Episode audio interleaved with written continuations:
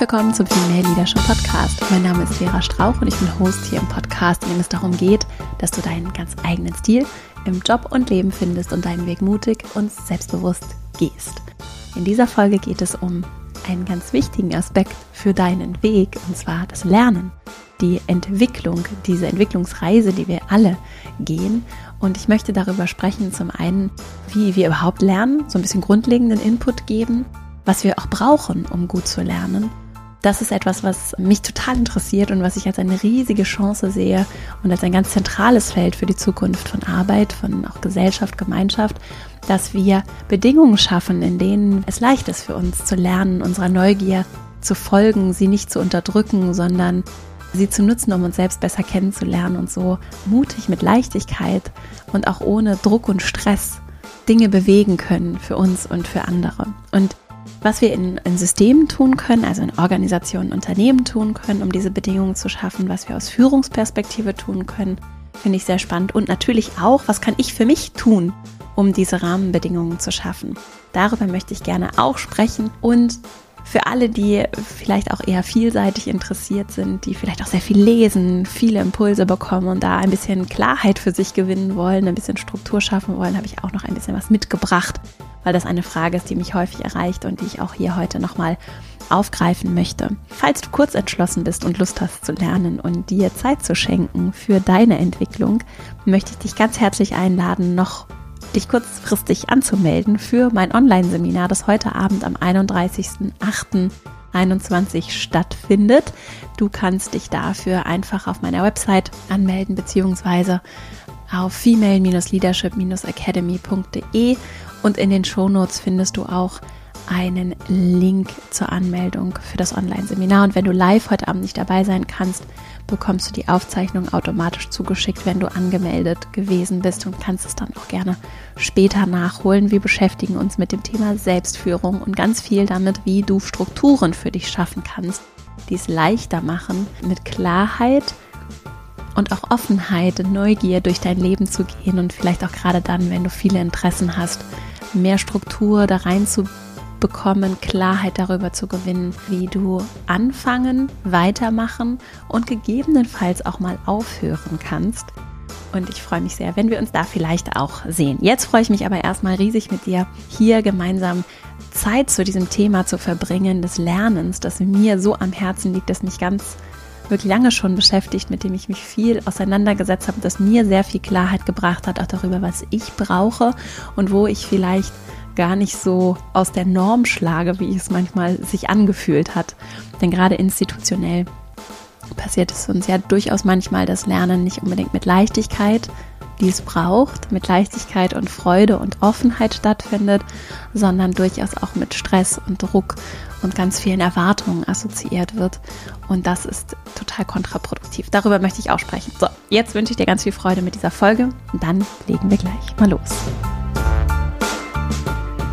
Ich habe heute fünf Impulse für dich mitgebracht, mit denen ich ein bisschen für dich das Thema Lernen strukturieren als konkrete Takeaways hier aufbereiten möchte. Und beginnen möchte ich mit ganz grundlegenden Bildern auch zum Thema Lernen, denn Bilder helfen da sehr. Bilderbeispiele, bildliche Sprache kann vor allem für die Lerntypen sehr hilfreich sein, die sehr visuell unterwegs sind.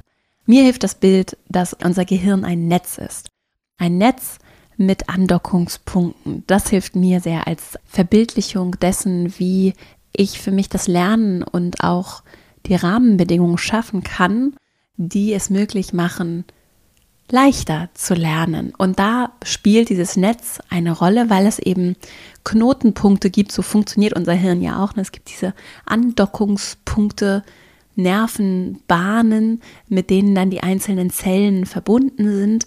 Und je mehr Andockungspunkte ich zu einem Thema habe, umso leichter ist es für mich anzudocken. Also es kommt eine neue Information und wenn ich die einordnen kann, buchstäblich, und weiß, wo ich sie andocken kann, dann wird sie sehr wahrscheinlich dort bleiben, eher bleiben, als wenn ich nichts zum Andocken hätte. Und das ist erstmal, finde ich, eine ganz wertvolle Information, auch gerade wenn es darum geht, dass ich vielleicht gar keine oder weniger Andockungspunkte habe. Übrigens auch in Schule ein ganz wichtiges Thema. Das hat dann auch sehr viel mit Privilegien zu tun. Wenn ich zum Beispiel sprachlich nicht so leicht andocken kann, weil die Worte, die im Unterricht verwendet werden, vielleicht bei mir zu Hause oder in meinem sonstigen sozialen Umfeld nicht verwendet werden, dann ist das Netz viel weniger dicht, dann ist da viel weniger Material, mit dem ich auch arbeiten kann, wo ich andocken kann. Und das macht es für mich dann viel schwieriger, mich damit zu verbinden, also die Worte sind auch so wunderschön, ne? also dieses, ist, weil es auch so bildlich so passt, ne? dann macht es das für mich viel schwieriger, mich damit zu verbinden und daran zu kommen, mich dem anzunähern, weil mir eben ganz viel fehlt, was andere dann vielleicht mitbringen, weil sie eben ein anderes Elternhaus haben, weil ihre Eltern AkademikerInnen sind, weil sie sich in anderen Umfeldern bewegen und das ist nur eines von ganz vielen Beispielen, wo so soziale Ungerechtigkeit tatsächlich verschärft werden kann, weil wir einfach an unterschiedlichen Punkten starten. Das ist mir ein ganz, ganz wichtiger Punkt. Immer wenn wir über das Thema Bildung und auch Lernen, was ja nicht das gleiche ist, wenn wir über diese Punkte sprechen, dann ist das ein ganz wichtiger Punkt. Wenn wir alle gleich behandeln, dann verstärken wir ungleiche Startbedingungen. Und deswegen, wenn wir aus der Gerechtigkeitsperspektive gucken, Jetzt mache ich gerade einen kleinen Exkurs, den ich eigentlich gar nicht machen wollte. Trotzdem, ich mache mal weiter. Wenn wir aus der Gerechtigkeitsperspektive gucken und uns zum Beispiel zwei Kinder ansehen und ein Kind startet zehn Meter vor dem anderen auf unserem Sprintfeld, ne, wenn wir das mal als Bild nehmen, als das andere, weil es vielleicht einfach sprachlich ganz andere Andockungspunkte mitbringt. Und ich behandle beide Kinder gleich, ne? also sie dürfen zur gleichen Zeit starten, sie werden gleich motiviert, sie haben die gleichen Wetterbedingungen und so weiter. Nur das andere Kind muss halt viel weiter noch laufen, um zu der Startposition des anderen zu kommen. Dann verschärfe ich diese ungerechten Startpositionen, wenn ich sie gleich behandle. Das ist ein ganz spannender Gedanke, den ich jetzt nicht weiter vertiefe, den ich dir einfach nur so als ersten Impuls mal mitgeben möchte, als kleinen Exkurs. ein ganz spannender Gedanke, der finde ich ganz wichtig ist. Wenn dich das Thema Gerechtigkeit interessiert, Bildung interessiert, dann ist das so ein Punkt, der auch aus soziologischer Perspektive ganz interessant ist. Der kommt übrigens nicht von mir, sondern den habe ich ganz frisch in meinem Kopf, weil ich gerade ein Buch gelesen habe von Aladin al-Mafalani. Das Buch heißt Mythos Bildung. Er ist Soziologieprofessor und hat ganz viele Dinge schon getan in seinem Leben und aus vielen verschiedenen Perspektiven sich auch in der Praxis mit dem Thema Bildung beschäftigt. Und in Mythosbildung geht es unter anderem eben auch um Gerechtigkeitsthemen und strukturelle politische Fragen rund um dieses ja sehr große und wenig klar definierte Thema Bildung. Das verlinke ich dir in den Shownotes. Das war jetzt so ein kleiner Startexkurs. Also, wir docken an, wir haben ein Netz im Kopf. Wir docken an, je mehr Andockungspunkte ich habe in meinem Kopf, umso leichter ist es mit neuen Informationen mich zu verbinden, weil ich andocken kann. Also wenn ich zum Beispiel schon sehr viel weiß über physikalische Prozesse, Regeln, Grundlagen, dann wird ein neuer Themensachverhalt zu diesem Themenkomplex für mich viel leichter zu behalten sein, weil ich es andocken kann, weil ich schon Erfahrung habe, weiß ich nicht, wie Thermodynamik funktioniert. Ich kenne die Grundsätze und dann kann ich das andocken, weiß Bescheid und kann es ziemlich leicht bei mir einordnen und das wird ziemlich leicht dann in meinem Kopf bleiben und ich werde es ziemlich leicht auch später wieder abrufen und daran kommen können. So, das ist jetzt sehr vereinfacht. Wenn ich etwas Neues lerne und ich habe keine oder nur sehr wenig Andockungspunkte, dann gibt es diese sogenannte Lernkurve, die kennst du vielleicht auch. Die ist am Anfang, wenn ich mir das auf so einer Zeitachse angucke, ist, ist sie sehr relativ flach. Ne? Also es dauert ziemlich lange, bis ich mich in dieses Thema so richtig reingedacht und reingefunden habe. Wenn ich dann erstmal so eine kritische Schwelle überschritten habe, dann wird sie ziemlich schnell steil. Also dann steigt sie ganz rapide an. Und das liegt daran, weil sich dann diese Andockungspunkte verdichten. Und auf einmal habe ich dann eben nicht nur den einen oder zwei oder drei, sondern habe ich ein ganzes Netz an Andockungspunkten und dann wird es deutlich leichter. Die Essenz daraus, ohne das jetzt kompliziert machen zu wollen, ist einfach nur, es dauert am Anfang, es ist am Anfang auch ein Stück weit schmerzhaft, etwas Neues zu lernen. Das ist normal, egal wie alt ich bin. Wenn ich mich jetzt entscheiden würde, mich zum Beispiel in Thermodynamik einzudenken, wo ich ziemlich blank bin, so, also wo ich nicht viel habe, wo, wo ich anknüpfen kann, dann ist das für mich anstrengend. Das ist jetzt gerade auch ein für mich tatsächlich ein Beispiel aus dem echten Leben. Mir sind diese Grundsätze der Thermodynamik in anderem Kontext, nämlich neulich in einem anderen Buch begegnet.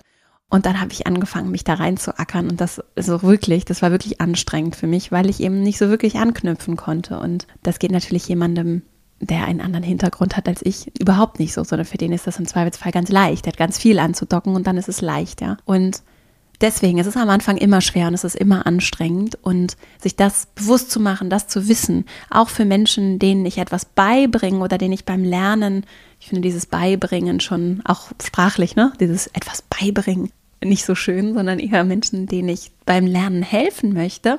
Das ist natürlich auch für den Umgang mit diesen Menschen für mich wichtig und finde ich hilfreich, mir das bewusst zu machen. Also auch zum Beispiel beim Onboarding, bei der Einarbeitung von neuen Menschen am Anfang braucht das einfach mehr Zeit. Und dann irgendwann wenn es gut läuft und das Lernen erfolgreich war, geht es dann auch viel schneller. Und dann ist es ganz vieles, was am Anfang vielleicht noch schwierig war, ganz leicht. Und ein weiterer Punkt, bevor ich zu meinem zweiten Impuls komme, noch, Stress hilft dabei überhaupt nicht. Also Druck zu machen, Stress zu machen, macht es nicht leichter. ja? Macht es nicht leichter, etwas zu lernen, sondern da geht es jetzt schon so über in meinen zweiten Impuls, um lernen zu können, brauche ich das Öffnen. Ich brauche Offenheit, um die Informationen reinzulassen und dann auch wirklich in meinem Hirn andocken zu lassen. Dazu muss ich das erstmal annehmen und aufnehmen. Ich kann natürlich in einem, wenn wir jetzt mal ein Klassenraumbeispiel nehmen, ich kann natürlich präsent sein im Unterricht und dort sitzen und mir das auch irgendwie hören, dass da was gesprochen wird. Das heißt aber noch nicht, dass diese Information mich erreicht. Und da sind wir bei meinem zweiten Punkt. Es braucht einen Reiz und auch diese Öffnung, damit die Information mich erreichen kann, damit in meinen Kopf etwas aufgenommen wird. Und ich habe heute für dich auch noch als Buchempfehlung mitgebracht. Die Arbeit von Vera Birkenbiel habe ich ja schon häufiger empfohlen, auch hier. Sie beschreibt das als reizvoll. Ne? Also es braucht einen Reiz und deswegen muss es reizvoll sein für mich, mit dieser Information etwas zu machen und sie anzunehmen. Ich habe ein kleines Büchlein von Vera Birkenbiel, das heißt, wie Lernen gelingt. Das verlinke ich in den Shownotes und auch Stroh im Kopf habe ich auch schon häufiger hier empfohlen. In diesem kleinen Büchlein erklärt sie ganz einfach und knapp, was so Grundvoraussetzungen fürs Lernen sind. Ich habe dazu einiges heute hier mitgebracht.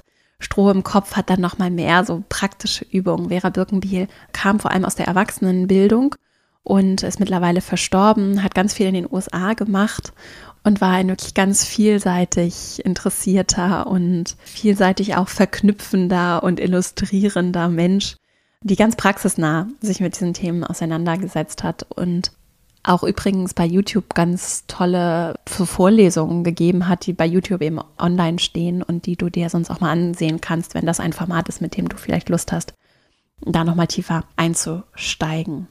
Sie ist also jemand, der nicht so aus der akademischen Perspektive, sondern aus der Mach- Umsetz-, Lernperspektive auf verschiedene Themen, wie zum Beispiel auch auf das Lernen geblickt hat.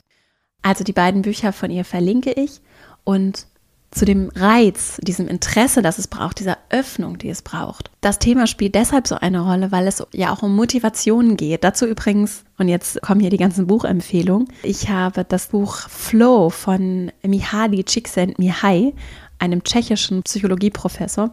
Das Buch Flow, das du vielleicht auch von dem du schon mal was gehört hast, von diesem Flow-Konzept. Ne? Wie komme ich in diesen Zustand, in dem ich so wie im Flow bin? Das kann ich sehr empfehlen, wenn es um Motivation geht und darum, wie unsere Psychologie funktioniert. Das ist wirklich ein tolles Buch und überhaupt eine ganz tolle Arbeit. Das ist eine riesige Forschungsarbeit rund um diese Zustände, in die wir dann kommen aus psychologischer Perspektive. Und da ist es so interessant, wie wir funktionieren im Hinblick darauf, warum, wozu tue ich, was ich tue? Und es kann dann eine Motivation sein, zu sagen, ja, okay, ich will gute Noten in der Schule haben, deswegen setze ich mich jetzt hier hin und zwinge mich, das irgendwie so aufzunehmen. Wenn ich allerdings nochmal anders, also das macht ja dann einen Unterschied, ob ich vielleicht sage, ich finde es wirklich richtig interessant und ich weiß, ich kann das dann irgendwie, die Chemiebeispiele kann ich auch direkt zu Hause beim Wäschewaschen anwenden. Das ist jetzt vielleicht nicht das beste Beispiel kann ich auch direkt mit in meinen Gemüsegarten nehmen, was ich in der Biologie-Vorlesung gelernt habe. Oder zum Beispiel für ich, für mich als Beispiel, finde die menschliche Psyche super interessant. Warum sind wir so, wie wir sind? Ja, da gibt es so viel da gibt es ja alles, das ich daran andocken kann im Prinzip, wie ans Menschsein. Ne? Und das geht von Ethik, Moral, Philosophie über natürlich Psychologie, Neurobiologie, Physik, Chemie, Biologie, Medizin, you name it. Ich könnte alles damit verbinden. Und das ist für mich etwas, wo ich sehr gut andocken kann und auch da eine Lernkurve habe. Auch wenn ich nicht Psychologie studiert habe, hatte ich Psychologievorlesungen in meinem Studium und habe dann da angedockt und bin dann weitergegangen, habe gelesen zu den Themen, die mich interessieren, hier für den Podcast sehr, sehr viel recherchiert, mich mit Lernen und Lehre beschäftigt, damit wie Veränderung funktioniert, was Menschen brauchen, welche Rolle dann Systeme auf das Menschsein haben. Also ich könnte jetzt hier on and on and on über dieses Thema sprechen. Du merkst, wenn da Interesse ist, dann ist es leicht anzudocken. Und bei dir ist es vielleicht was ganz anderes. Bei dir ist es vielleicht Hunde. Ja, sind es Hunde oder überhaupt Tiere. Wie funktioniert das? Wie lernen Hunde? Was brauchen sie an Nahrung, um sich gut zu fühlen? Wie kann ich äh, Hundetraining, wie kann das funktionieren? Also aus der Perspektive, die mich interessiert, wo ich ein hohes, auch Involvement, wie man hier sagt, einen hohen Bezug habe, etwas, was mich wirklich begeistert, dann ist es für mich viel leichter, mich anzudocken und vielleicht auch mal unbequeme Sachen zu machen, eine längere Lernkurve in Kauf zu nehmen, weil ich weiß, wozu ich es tue, warum es sich auch lohnt, diszipliniert vielleicht zu sein, mich auch mal anzustrengen durchzuhalten. Also, warum lerne ich das? Diesen Bezug zum Sinn herzustellen.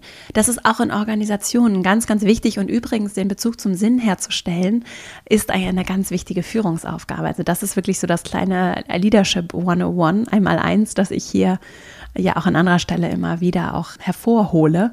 Der Bezug zum Sinn ist ganz zentral. Warum ist es wichtig für mich? Warum ist es wichtig für uns? Warum ist es wichtig, dass ich das jetzt hier lerne, die neue Programmiersprache oder warum ich mich in das neue Tool einarbeiten lasse oder warum ich vielleicht etwas recherchieren soll, warum ich eine Aufgabe übernehme, eine neue. Warum? Diese Frage zu klären, für andere, wenn ich in so einer Führungsrolle bin zum Beispiel, aber natürlich auch für mich, das zu suchen, ist ganz wichtig. Und ich zum Beispiel gucke dann für mich auch, wenn ich merke, oh, es ist hart, dass ich gucke, ne, warum? Warum interessiert es mich? Was kann ich vielleicht auch Interessantes daran entdecken? Und durch diese Fragen, die ich stelle, verändert sich natürlich meine Perspektive auch. Und ich zum Beispiel habe in meinem privaten Umfeld Menschen, die Autos ganz toll finden, so und den Motor und wie er funktioniert, so. Und das ist was, was mich, wo ich schwer andocken kann, weil es einfach nicht meine Leidenschaft ist. Im Moment auf jeden Fall nicht, kann sich ja auch ändern, so. Nur ganz lange und auch immer noch ist es so, dass Autos für mich in meinem relevant Set, ich merke, ich spreche heute sehr in Anglizismen, ich versuche das zu verändern. Ich arbeite gerade an einem englischsprachigen Projekt, deswegen ist es so ein bisschen möchte ich das entschuldigen an dieser Stelle. In dem relevanten Spektrum der Dinge, die mich wirklich interessieren, sind Autos ganz weit unten und mich interessieren viele Dinge so. Also es ist schwer für mich in solchen Unterhaltungen über Autos und Motoren anzudocken.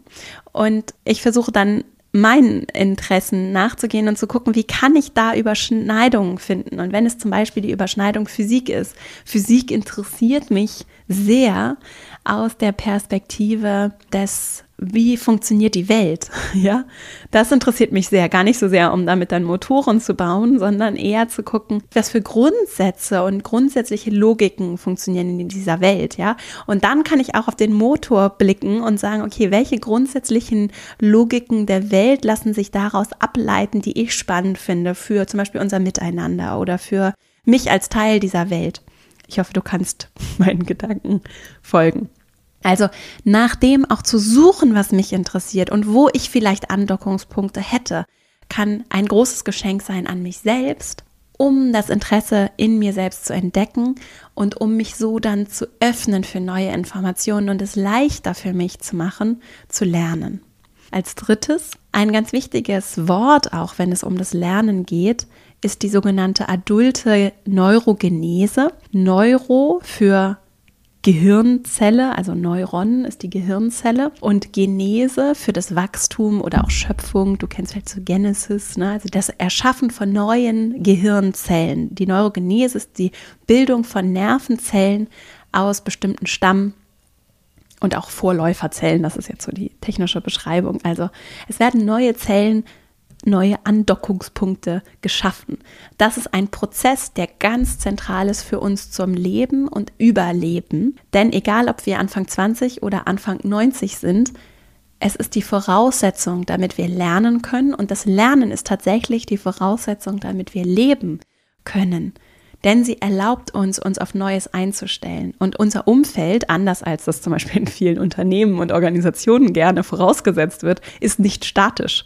Auch wenn ich gerne die Zukunft linear durchplanen würde oder wie auch immer durchplanen würde, es kommen dann doch immer unvorhergesehene Dinge. Ja, das Leben ist lebendig und so sind auch unsere Umfelder lebendig. Sachen verändern sich und das merken wir manchmal gar nicht, weil wir so adaptiv sind. Also, dass Sachen anders als geplant ablaufen, dass alleine schon das Wetter anders ist, als wir es uns vielleicht vorgestellt haben oder als es lässt sich ja nicht kalkulieren. Die Rahmenbedingungen sind andere, Menschen verändern sich, Schicksalsschläge passieren, unvorhergesehene Dinge passieren im Straßenverkehr oder wo auch immer. Also es ist alles in Bewegung und das braucht von uns die ganze Zeit fürs Überleben, dieses Öffnen, diese Flexibilität, dass wir uns auf Neues einstellen können und eben mit der Neurogenese wirklich auch innerlich neue Zellen bilden können. So. Und wenn wir das nicht tun, Vera Birkenbier beschreibt es so als, dann werden wir innerlich verrückt. Und das ist jetzt nicht das schönste Wort dafür, aber dann passiert es tatsächlich, dass wir nicht mehr mitkommen. Und zum Beispiel bei Alzheimer-PatientInnen ist es so, dass die Neurogenese gehemmt wird oder gar nicht mehr stattfindet. Und dann bin ich verwirrt, dann komme ich nicht hinterher. Dann fehlt ein Teil dieses Puzzles, das notwendig ist, damit ich mich auch innerlich bewegen und innerlich mithalten, mitkommen kann. Übrigens auch interessant, habe ich bei ihr auch gelesen, dass Depressionen zum Beispiel ein Zeichen von gestoppter Neurogenese ist. Und zum Beispiel auch bei Krebspatientinnen, wenn die sich Bestrahlung unterziehen, dann wird kurzzeitig auch die scheinbar die Neurogenese ausgesetzt, was dann eben auch zu so depressiven Phasen führen kann, weil es eben für uns ganz wichtig und zentral ist, dass wir neue Zellen bilden, um anknüpfen, um andocken zu können. So, das ist jetzt alles unter Vorbehalt. Das ist hier aus meiner Recherche entstanden und nur so ein bisschen Randinformationen, die gar nicht zentral ist jetzt für diese Folge.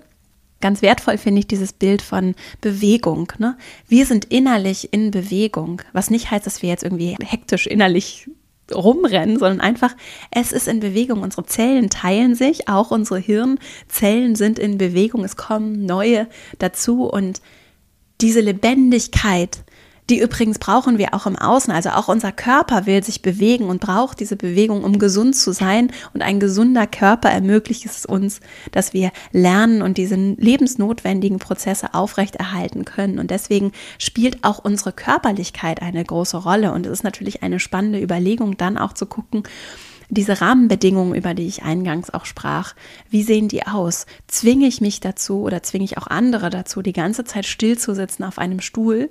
Was ja auch ein Konstrukt ist, das wir, glaube ich, auch irgendwann grundlegend in Frage stellen werden. Das heißt ja nicht zu Unrecht irgendwie, das Sitzen ist das neue Rauchen oder so.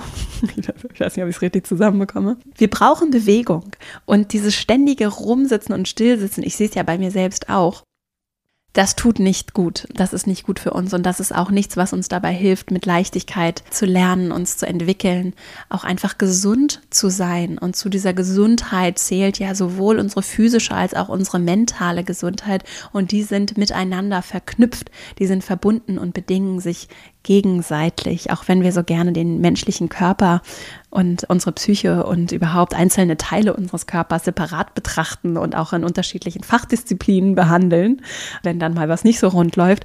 Am Ende ist das alles miteinander verbunden, wie wir ja auch schon von außen sehen, wenn wir uns so einen Körper angucken. Also das Herz, der Blutkreislauf, die Nervenbahnen und Zellen, da ist es nicht voneinander getrennt, da sind keine Schranken, sondern das greift alles ineinander. Und da sind wir gerade dabei, so als Gemeinschaft das aufzuholen und uns da weiterzuentwickeln und hoffentlich ja mit der entsprechenden Geschwindigkeit auch da verknüpfter zu werden und diesen ganz natürlichen Zustand, dass die Dinge sind miteinander verbunden und bedingen sich gegenseitig, wirklich auch in der äußeren Welt sei es zum Beispiel in der Medizin, noch mal mehr zu umarmen und anzunehmen.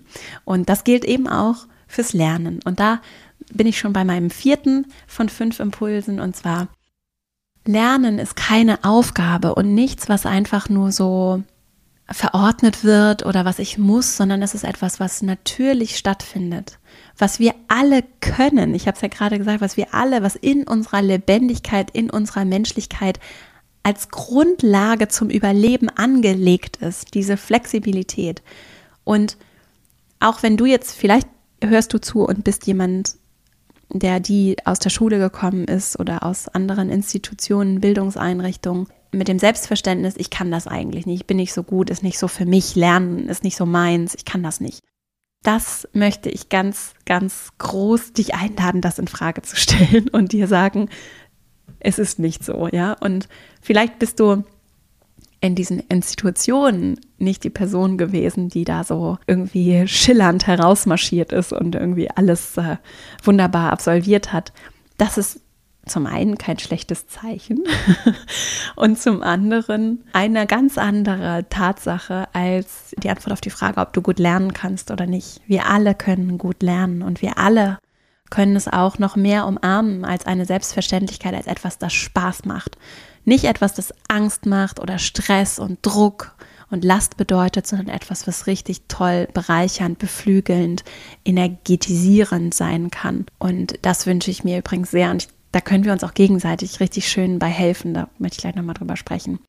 Erstmal Stress, Druck, Angst hilft nicht und ich erlebe das vor allem bei vielen jüngeren Menschen, diese extreme Erwartungslast, die auf Schultern lastet, ja, dieses, ich muss das irgendwie leisten, ich muss jetzt schon wissen, Anfang 20 oder noch jünger, was ich den Rest meines Lebens machen möchte, welche Studienentscheidungen ich treffe, wie auch immer, oder Ausbildung oder welchen Weg ich einschlage, dieser ganze Druck auch so leisten zu müssen, der ist so kontraproduktiv fürs Lernen. Und ich glaube, was was ein ganz großer Schlüssel sein kann, ist, wenn wir gegenseitig so diese Feuer in uns entfachen und sie uns nicht neiden, sondern sie uns gegenseitig schenken und umarmen, dass wir alle so unsere ganz eigenen Interessen, Facetten haben und natürlich auch unsere ganz eigenen Anknüpfungsgeschichten mitbringen. Und auch wenn ich zum Beispiel nicht aus dem Akademikerinnenhaushalt komme oder was auch immer, wenn ich einfach vielleicht auch nicht die allerbesten Startchancen hatte, erstmal kann ich dafür nichts und zum anderen vielleicht habe ich andere Anknüpfungspunkte, ja, also die vielleicht nicht so in dieses Schulsystem und all das, was da irgendwie so vorausgesetzt wird, auch so an Literaturkanon und was da alles behandelt wird, wo ich vielleicht überhaupt nicht leicht andocken kann und wo es richtig schwer und hart für mich war und vielleicht auch so war, dass ich gesagt habe, ich steige da jetzt aus, ich möchte nicht mehr, ich fühle mich da nicht wohl, nicht gesehen. Ich möchte dich dann, wenn das, wenn du dich damit identifizierst oder vielleicht Menschen kennst, die sich damit identifizieren können, einladen, auch das zu umarmen. Und vielleicht ist es doof, also ja, vielleicht ist es doof, weil ich natürlich aus einer sehr privilegierten Perspektive auch spreche und in der Hinsicht auf jeden Fall nicht marginalisiert worden bin. Trotzdem möchte ich dich einladen, zu gucken, was gibt es denn vielleicht für andere Andockungspunkte. Also wenn wir jetzt zum Beispiel mal Sprache nehmen, ne? andere Sprachen zu sprechen und Deutsch vielleicht auch nicht zu Hause im Elternhaus damit aufgewachsen zu sein, das kann ein riesen Nachteil sein, um in der Schule auch sprachlich zum Beispiel andocken, mitkommen, mitmachen zu können umso größer natürlich, wenn du es schaffst und wie du es geschafft hast, also dich dafür auch ruhig zu feiern und stolz zu sein, andere Sprachen zu sprechen. Auch da sprachliche Andockungspunkte übrigens. Dazu hat Vera Birkenbiel auch ganz tolle Sachen gemacht. Sie sind ja ein wahnsinniges Geschenk und etwas, was ganz viel andere spannende Andockungspunkte zum Beispiel bietet und auch andere Erfahrungen, auch andere Formen der Empathie vielleicht zu haben, weil ich einfach andere aus anderen Erfahrungswelten komme. Ich finde, das sind spannende Fragen, ohne dass ich da jetzt zu tief reingehen möchte. Mein vierter Impuls ist in der Essenz, Lasst uns gucken, dass wir lernen, nicht zu einer Aufgabe oder einem Gefallen, den wir anderen tun oder einer Pflichtübung machen, weil wir irgendwas absolvieren müssen oder weil uns irgendwer dazu zwingt, sondern zu etwas, das wir umarmen, zu einer Identität, ja, zu einem Selbstverständnis. Denn es passiert ja ohnehin. Wir lernen ja ohnehin die ganze Zeit. Und wenn wir sowieso schon gerade dabei sind, dann können wir doch auch das einfach noch ein bisschen bewusster vielleicht gestalten und ergänzen und uns noch mal bewusster dem öffnen. Übrigens auch bis ins hohe Alter. Das ist etwas, was ich mir ganz fest vorgenommen habe. und woran ich wirklich versuche, ganz, ganz regelmäßig zu arbeiten, mich auch immer mal wieder in diese unbequeme Situation zu begeben, mich mit vollkommen neuen Themen auseinanderzusetzen.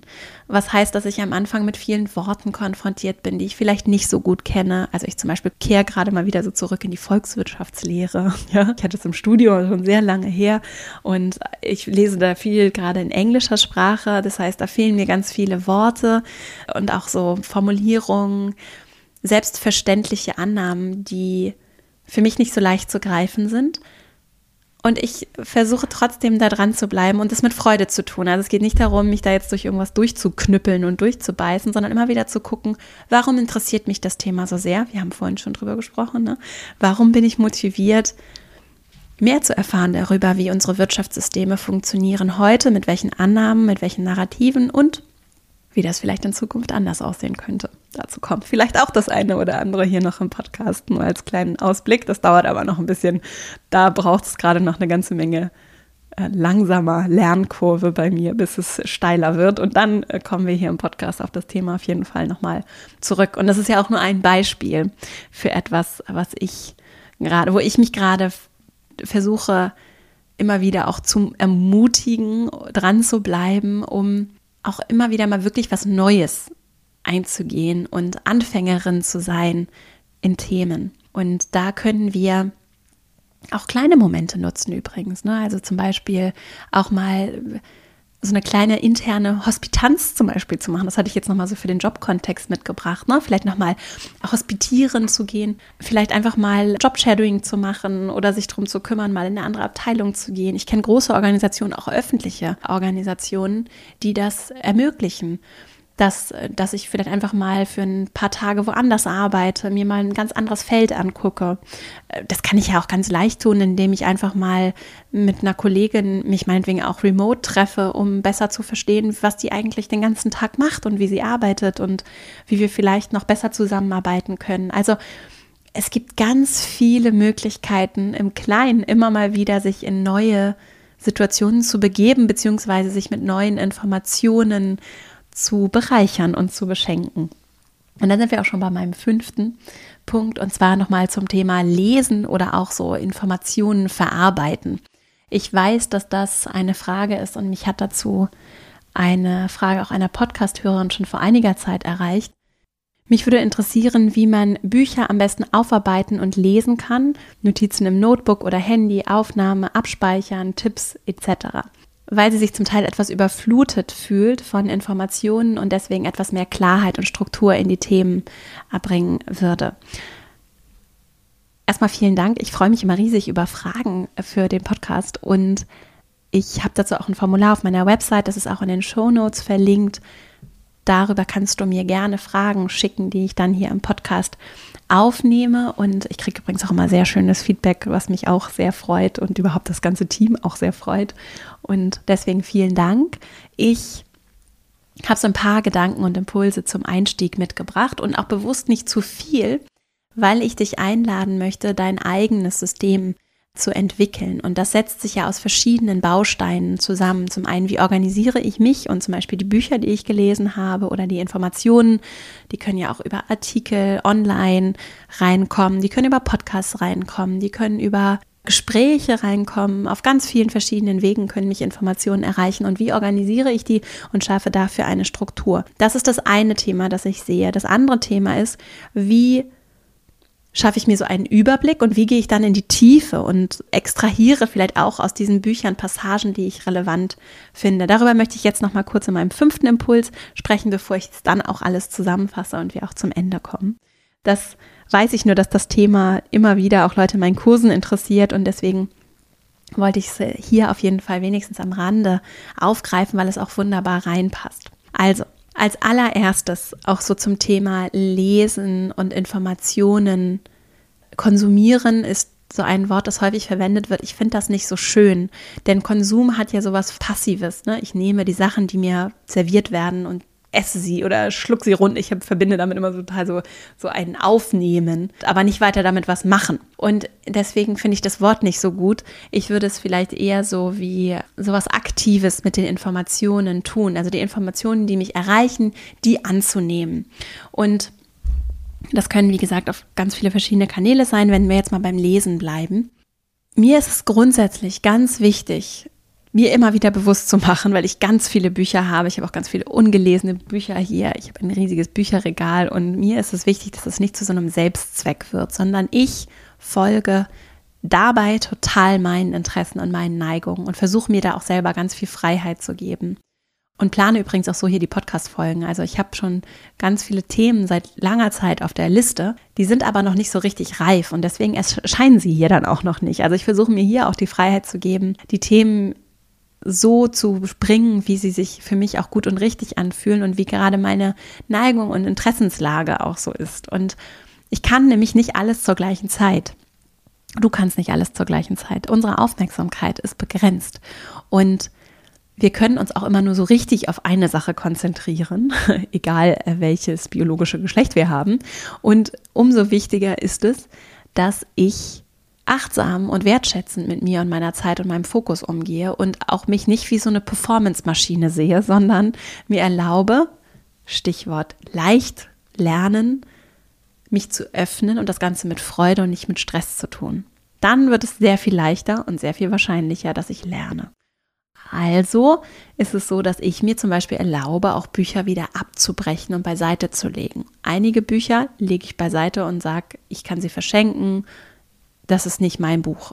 Ich zum Beispiel lese ganz wenig Romane und das ist aber so meine Neigung. So. Und bei einigen Romanen weiß ich sofort, oder so ein Krimi oder so, das ist nichts für mich. Was heißt, es ist nicht was für andere ist. Ne? So, für mich ist das nichts und deswegen weiß ich bei Büchern schon, ich will da keinen Ballast rumschleppen. Was ist das Ziel? Warum tue ich das? Ich will keinen Ballast rumschleppen, sondern ich will lesen. Ich will vielleicht in dem Prozess mich berühren, bewegen lassen. Ich möchte was Neues lernen. Ich möchte vielleicht auch richtig tief was recherchieren. Also ich kann in dem Lesen schon noch vielleicht für mich eine Intention finden. Das muss aber nicht sein. Und ich breche Bücher wieder ab. Das ist so lange Rede, kurzer Sinn, der Punkt. Also wenn es nicht passt, lege ich es beiseite und lese einige Sachen dann auch deutlich später erst wieder. Oder lese einige Bücher auch tatsächlich mehrfach weil es einfach passt gerade.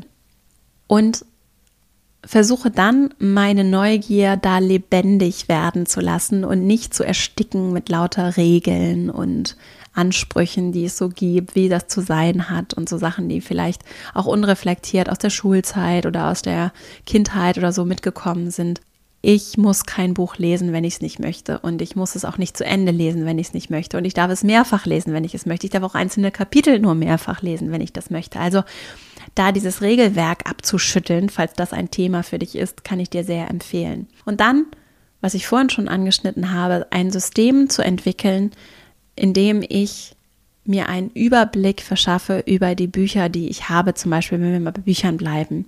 Und ich zum Beispiel arbeite ganz viel mit elektronischen Listen, in denen ich mir jetzt zum Beispiel auch meine Recherche hier für den Podcast mir nach Themen sortiert Quellen notiere. Und gerade auch wenn ich jetzt digital auf spannende Artikel stoße, dann sortiere ich mir das da und habe da so ein System, nachdem ich das quasi katalogisiere. Gerade Sachen, die ich noch lesen möchte oder Sachen, die ich gelesen habe, die ich sehr gut finde, wo ich später nochmal reingehen oder nach weiteren Referenzen suchen möchte. Gleichzeitig, das mache ich digital, weil es leichter ist mit Copy and Paste und besser Sachen zu verschieben und zu löschen und hin und her zu schieben.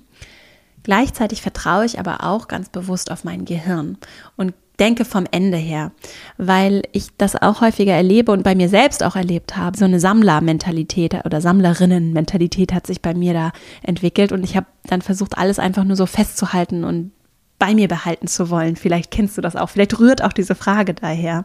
Das ist total nachvollziehbar. Nur ist die Frage ist ja, wozu? Es wird keiner abfragen, wenn du es jetzt für dich privat machst. Und es geht nicht darum, Dinge zu horten und so einen Ballast anzuschleppen. Und deswegen habe ich für mich einen Weg gefunden, indem ich Sachen, die ich gerne festhalten und später nochmal weiter bearbeiten möchte, strukturiert festhalte, zum Beispiel in Listen, nach so einem Listenmanagementsystem. Alles andere darf auch einfach so sein. Und ich habe ja diese Verknüpfung in meinem Kopf und ich vertraue auf diese Verknüpfung in meinem Kopf. Und ich weiß, wo ich mir Sachen notiere, damit ich es nicht vergesse. Ich weiß aber auch, wo ich sofort andocken kann. Und ich habe ja mein Bücherregal auch noch hier stehen. Und die Bücher, die ich richtig gut finde und richtig gerne gelesen habe oder von denen ich weiß, dass ich sie später noch lesen möchte, die sortiere ich mir auch wirklich physisch in meinem Bücherregal zurecht. Oder du könntest sie dir auch in deiner E-Book-Library in der könntest du dir das auch notieren, sortieren und da hast du ja auch den Zugang zu den Büchern und den Link, die Erinnerung und würdest dort wieder zurück dazu finden. Also dieses System soll dir dienen und es vom Ende her zu denken, ist für dich vielleicht ein ganz schöner Weg. Plus, ich weise noch mal ganz kurz in eigene Sache darauf hin, heute Abend findet ja mein Online-Seminar statt. Heute ist der 31.8. Und da werden wir auch über Systeme sprechen ja, und Strukturen, die du für dich schaffen kannst. Und ich habe dazu übrigens auch einen Online-Kurs entwickelt, einen einwöchigen, ganz kurzen, knappen Kompaktkurs zum Thema Selbstführung. Den findest du auch auf verastrauch.com slash Selbstmanagement müsste das sein und sonst aber auch nochmal in den Shownotes verlinkt. Also ein System zu entwickeln, das dir dient, indem du die Dinge wiederfindest, wo du sie abgelegt hast. Das ist ganz wichtig bei Listen, um nur einen Satz dazu zu sagen. Wenn ich die Sachen an verschiedenen Orten ablege, dann weiß ich nachher nicht, wo ich sie suchen soll. Also klare Benennung von Listen, in denen du Dinge für dich so katalogisierst, strukturierst, Artikel auflistest, die du noch lesen möchtest. Da für dich Klarheit in das System zu bringen, damit du es leicht wiederfindest. Ich zum Beispiel mache es in meiner Notiz-App, die bei mir auf allen Geräten synchronisiert ist. So kann ich über mein Handy und meinen Laptop immer darauf zugreifen. Und ich arbeite dann viel auch mit der Stichwortsuche. Deswegen ist diese Benennung der Listen zum Beispiel total wichtig. Ich arbeite aber auch noch mit einem physischen Notizbuch und organisiere mich damit, wo es sinnvoll ist, um eben auch rechtzeitig diese Listen wieder anzufassen und damit systematisch zu arbeiten. So, der zweite Teil ist in die Tiefe zu gehen und in der Tiefe mit Inhalten zu arbeiten. Und da zum Beispiel bin ich ganz pragmatisch geworden. Ich habe zum Teil auch gerade bei E-Books ist es natürlich spannend, dann mir Passagen zu markieren und dann das als Notizen zu exportieren und dann mit diesen Notizen an anderer Stelle zu arbeiten. Das kann zum Beispiel hilfreich sein, wenn du ein Buch schreibst und du möchtest gerne die Quellen und Referenzen für dich ordentlich ablegen, um zum Fact-Checking später noch zu arbeiten, um alles ordentlich zu katalogisieren, um es dann eben für dich vielleicht für die Kommentierung oder an anderen Stellen nochmal zu nutzen oder wenn du an wissenschaftlichen Arbeiten arbeitest oder an anderer Stelle vielleicht Texte schreibst oder Inhalte produzierst, ja.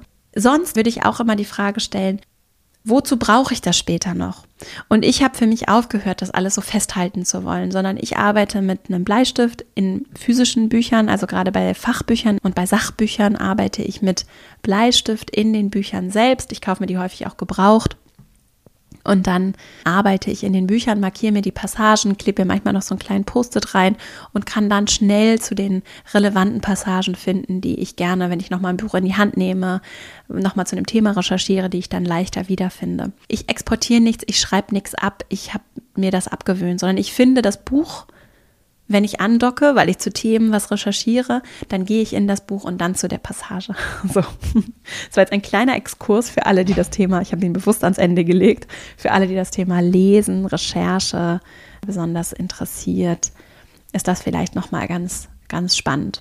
Einen letzten Punkt hatte ich dazu noch und dann fasse ich nochmal die fünf Punkte zusammen. Und zwar, was ich gerade teste für mich und was vielleicht auch für dich ganz interessant sein kann, auch aus der Perspektive des Lernens. Es gibt unterschiedliche Lerntypen. So ganz grob drei Kategorien und auch Mischformen aus diesen Kategorien. Ich hatte sie vorhin schon erwähnt. Die Menschen, die visuell vor allem lernen, die Menschen, die auditiv vor allem lernen, also übers Hören und diejenigen, die so kinästhetisch heißt es, glaube ich, also übers selber machen, erleben lernen. Und häufig sind wir eben Mischtypen und können uns so dementsprechend auch im Lernen begegnen und dabei helfen auch besser zu lernen und auch anderen helfen besser zu lernen, indem wir eben Angebote machen, in denen wir Dinge nicht nur erzählen, sondern sie vielleicht auch aufmalen oder sie uns selbst aufmalen und aufschreiben. Oder indem wir sie selbst machen, aufschreiben, geht übrigens auch in die Richtung des Selbstmachens. Ne? Manche Menschen lernen auch gut, indem sie Sachen aufschreiben, gar nicht so sehr, um sie sich dann nochmal anzusehen, sondern um es einfach selbst gemacht zu haben aus dieser kinästhetischen Perspektive. Und deswegen zum Beispiel, was ich gerade mache, auch weil so meinen Lebensumständen etwas geschuldet ist, ich lese ein Buch und höre parallel das Hörbuch, das es in meinem Fall dann sogar auch noch auf Spotify kostenfrei gibt Es ist übrigens ein ganz tolles Buch, kann ich jetzt schon, obwohl ich noch nicht ganz am Ende bin, sagen. Es heißt Why We Matter von Emilia Roack. Das gibt es auch als Hörbuch, kostenfrei bei Spotify in dem Fall. Genau. Also kann ich euch auch beides nochmal in den Show Notes verlinken. Ich kann das sehr empfehlen. Ich bin schon jetzt ganz begeistert, obwohl ich noch nicht durch bin. Und das ist so, dass ich mir in dem Buch dann auch die Passagen, die ich mir angehört habe und besonders gut finde, markiere und einfach, wenn ich unterwegs bin, draußen mir das Hörbuch anhöre. Das vielleicht als kleine Einladung und Inspiration für dich. So arbeite ich übrigens auch in meiner Female Leadership Academy, dass wir auch, auch Inhalte auditiv anbieten und auch in Videoformat anbieten und im Workbook zum selber machen, selber schreiben, aufmalen mit Grafiken und Schaubildern im Video nochmal erklärt und aber auch für die, die auditiv unterwegs sind oder deren Lebensumstände es einfach leichter machen, sich das unterwegs anzuhören, auch immer noch kleine Audio-Guides und alle Videos auch als Audiodatei noch zur Verfügung gestellt, was es sehr viel leichter macht, dann das auch in den Lebensalltag zu integrieren. Denn das ist natürlich, jetzt fasse ich nochmal alles zusammen, ganz wichtig, dass es erlebbar, machbar, leicht ist, niedrigschwellig ist, zu lernen. Ich fasse nochmal die fünf Impulse ganz kurz für dich zum Ende zusammen. Als erstes, unser Hirn ist ein Netz, wir docken an. Je mehr Andockungspunkte ich habe, desto leichter ist es, Informationen zu verwerten und einzubetten in das bestehende Netz, sodass es bei mir bleibt und ich es später wieder abrufen kann. Stress hilft dabei nicht, sondern was es braucht, zweitens, ist das Interesse. Es muss reizvoll sein, damit es einen Reiz auslöst, damit, es, damit wir uns dafür öffnen. Und das ist etwas, was ganz viel damit zu tun hat. Bin ich motiviert zu lernen? Was habe ich davon? Wozu lerne ich? Wozu lernen wir in dieser Organisation? Wozu brauche ich diese neue Information? Das dritte, es gibt die sogenannte adulte Neurogenese, also das Bilden von neuen Nervenzellen. Das ist das, was Lernen ausmacht. Das kann nicht bis ins hohe Alter findet das statt und es ist ein lebensnotwendiger Prozess, der für unsere Lebendigkeit notwendig ist, damit wir uns auf diese ständig wechselnden Rahmenbedingungen in unserem Umfeld flexibel einstellen können. Wenn die Neurogenese stoppt, die adulte Neurogenese stoppt, dann hat das schwerwiegende Folgen, führt zu Krankheit und dazu, dass wir nicht mehr mitkommen in unserem Umfeld und uns das vollkommen aus der Bahn wirft, so zum Beispiel bei Krankheitsbildern wie Alzheimer. Als viertes zu einer Selbstverständlichkeit das Lernen werden zu lassen. Also keine Aufgabe, keine Pflicht, keine Strafe, kein anstrengendes, schwieriges, ich muss Dinge tun, sondern Leichtigkeit und auch das Annehmen, dass wir alle die ganze Zeit lernen. Das anzunehmen, das zu integrieren in das Leben und zu umarmen, das führt dazu, dass wir das gar nicht mehr merken, was wir eigentlich die ganze Zeit lernen. Denn wir lernen ja sowieso die ganze Zeit, ja. Und wenn ich jetzt sage, ich will aber, ich möchte gerne, ich habe, ne, ich bin motiviert, ich möchte gerne was lernen, ich möchte gerne mich in dem und dem Gebiet weiterbilden oder ich mache noch mal das Studium oder ich möchte gerne besser verstehen, was mein Kind in der Schule macht. Oder ich möchte gerne besser verstehen, was mein Partner eigentlich beruflich macht, dann kann ich mich dafür öffnen und mir selber auch wirklich mutig und stolz vor Augen führen, was ich schon alles gelernt habe und dass ich natürlich alles lernen kann, wenn ich es denn möchte, dafür offen bin und mir auch erlaube, dass eine Lernkurve am Anfang einfach anstrengend und schwierig ist, so dass das aber dazu gehört und dass ich mich vielleicht auch bewusst immer mal wieder rausbewegen aus der Komfortzone, rausbewegen kann und in diese Lernzone reinbewegen kann. Und als fünftes, explizit zum Thema Lesen, da so mein eigenes System zu entwickeln und auch zu gucken, wenn ich mich frage, ah, ich habe so viele Bücher und ich habe so viel gelesen, wie kann ich das alles festhalten? Wozu willst du es festhalten? Vom Ende her zu denken, ist vielleicht für dich eine schöne Art und Weise, für dich auch ein System zu entwickeln, um mit den ganzen Inhalten zu arbeiten und vielleicht auch an der einen oder anderen Stelle zu sagen, ah, ich lasse das jetzt los, es ist okay, es ist in meinem Kopf, ich vertraue auf dieses Netz, ich investiere in dieses Netz in meinem Kopf und muss dann vielleicht an anderer Stelle auch gar nicht so viel machen, weil, weil das so erstmal gut ist und ich vielleicht aus dem Netz heraus dann gucke, was brauche ich, damit ich gut weitermachen kann und mich wohlfühle in den Strukturen, die ich für mich schaffe.